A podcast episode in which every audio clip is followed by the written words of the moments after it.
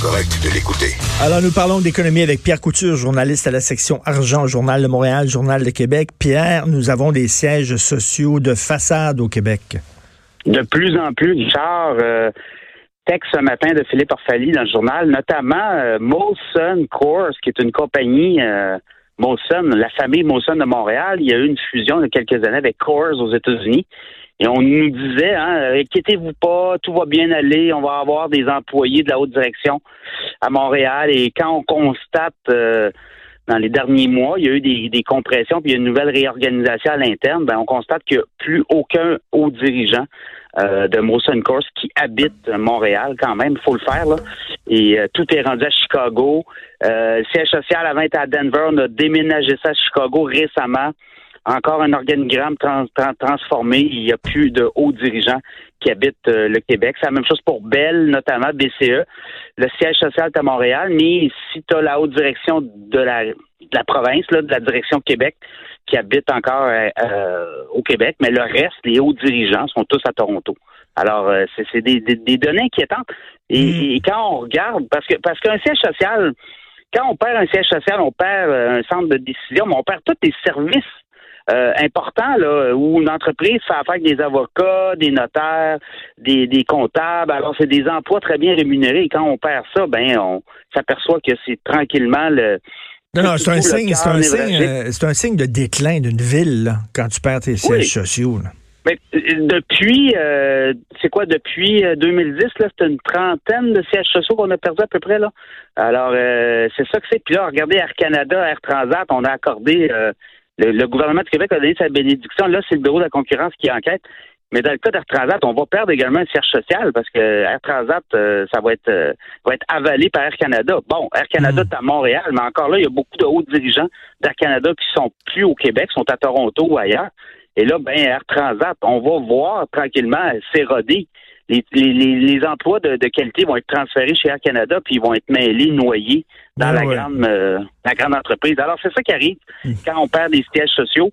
Perte de, perte de, de, décision et ben ça entraîne. Dans le cas de Rona aussi, on l'a vu, euh, euh, Rona, il y avait des promesses et maintenant on le voit ben tranquillement. Tous les hauts dirigeants, les gros salaires sont tous partis ailleurs. Non, non, c'est vraiment, c'est vraiment super déprimant. Écoute, il y a eu une, euh, une entrevue euh, publiée très intéressante avec l'ancien ministre des Finances, Carlos Laitao, qui, euh, qui est vraiment inquiet de l'endettement des, des ménages québécois. Oui, l'économie va bien depuis une dizaine d'années. Là, ben, quand ça va bien, les emplois, on s'endette tranquillement. Lui, ce qu'il dit, il, est très inquiet. Lui, c'est l'ancien ministre des Finances il est encore euh, parlementaire et là, il va avoir une commission parlementaire sur euh, les agences de crédit. Lui, il veut quand même euh, proposer des trucs, notamment sur le crédit facile à la consommation, l'endettement facile des ménages. Il dit c'est pas normal qu'on puisse financer une voiture sur sept ans. Il dit c'est trop facile, puis finalement, on regarde les taux d'intérêt, les intérêts payés par les gens après sept ans. Ta voiture vaut plus rien, puis finalement, tu t'es saigné pendant sept ans pour la payer. Alors, c'est un exemple. Euh, il parle aussi de tout ce qui est facile consommation, autre que euh, peut-être le, le, crédit hypothécaire. Là. Euh, notamment, il donne l'exemple de la marge de crédit hypothécaire. C'est ça, si c'est une maison de 300 000, mmh. puis la, la, banque l'évalue, tu as, du crédit pour peut-être 280 000. Si tu as un espace sur ton prêt hypothécaire, ben tu as accès à cette marge-là pour te payer d'autres choses que ta maison, mais ça augmente quand même ton, ton, euh, ta, marge de euh, ton crédit. Là, mais en même euh, temps, il veut, faire quoi? Les gens, si, si je sais pas, une famille veut s'endetter, c'est leur décision aussi. Là, ben, ben, c'est leur décision, mais en même temps, c'est peut-être au gouvernement de regarder aussi de, de mieux encadrer les capacités ou ce que les agences de crédit offrent comme produit, parce qu'à un moment donné, en 2008, la bulle aux États-Unis a, crevé parce qu'il y avait trop d'endettement. Hmm. On avait donné accès euh, à, du crédit facile, notamment pour les maisons. Les gens s'endettaient et à un moment donné, ben, le marché immobilier valait plus rien parce que tout le monde avait des maisons de 500 000, mais personne ne la payait réellement, payait juste les intérêts. Aux États-Unis, tu as des, euh, des produits hypothécaires où tu payes juste les intérêts pendant 10 ans de temps, puis là, tu essaies de spéculer sur la valeur de ta maison. Alors, euh, lui, il dit qu'il faut faire attention. Il craint là, qu'il y ait une bulle il craint qu'à un moment donné, ça puisse péter. Est-ce qu'il faudrait quoi, limiter le nombre de cartes de crédit par, par individu? Euh? Ben, écoute, lui avance qu'actuellement, il y a des produits de crédit trop faciles.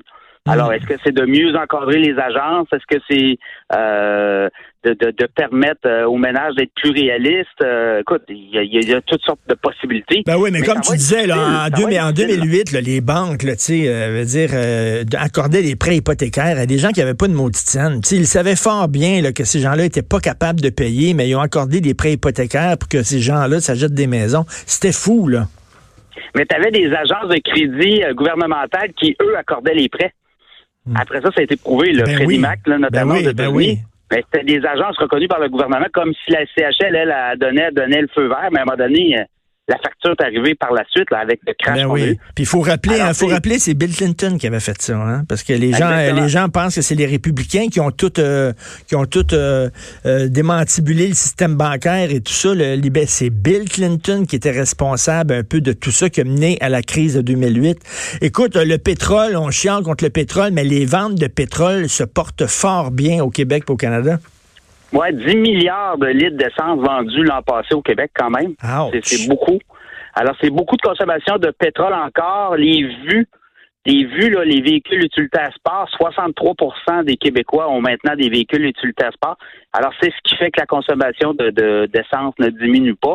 On a beau avoir des véhicules électriques qui, quoi, c'est à peu près 1% du parc actuellement, du parc auto mais ça fait pas descendre. Les gens consomment encore des euh, beaucoup d'essence.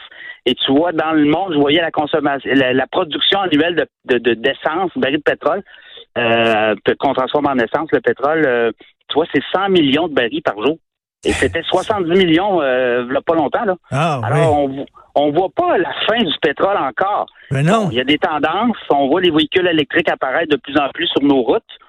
Mais euh, est-ce que ces véhicules-là vont être capables de faire ce que les véhicules à essence font actuellement, c'est-à-dire chauffer en hiver, euh, d'avoir une autonomie de 400-500 km euh, par par temps froid, là, que tu vois pas ton, ta batterie descendre à, vue d'œil, parce qu'il y a encore ça. Là, mais tu sais, c'est ça. Éventuellement, on va s'en sortir du pétrole, mais c'est pas demain la veille. Là.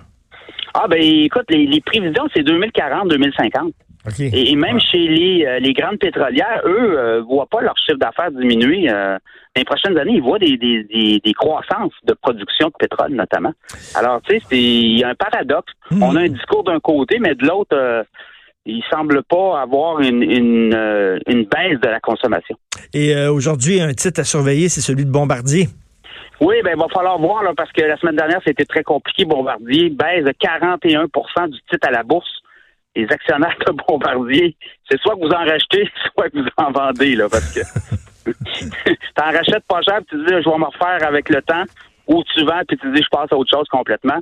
Euh, Bombardier, lourde de dette, doit refinancer de la dette dans les euh, prochains mois, prochaines années. Ils ont des, des grosses échéances qui s'en viennent à terme pour de la dette. Est-ce qu'on va avoir assez d'argent pour financer la C-Series? Alors, euh, beaucoup de questions, puis le gouvernement là-dedans est pris un peu. Ça, Bombardier trop gros, hein? Ben oui, puis ça, c'est nous autres, c'est notre argent, c'est nous autres qui allons payer, là, pour la mauvaise direction de Bombardier, là. On est dans la C-Series, on est dans les avions, puis on est aussi dans la division transport. La caisse de dépôt a 30 de, de la, la, division transport. Alors, c'est pour nous, les Québécois, là, quand Bombardier va mal, c'est pas très, pas de bonne. Ben non, absolument pas. On continue à te lire dans le Journal de Montréal, Journal de Québec, Pierre Couture, journaliste à la section argent. Merci beaucoup. Bonne journée, Pierre. Salut, Salut.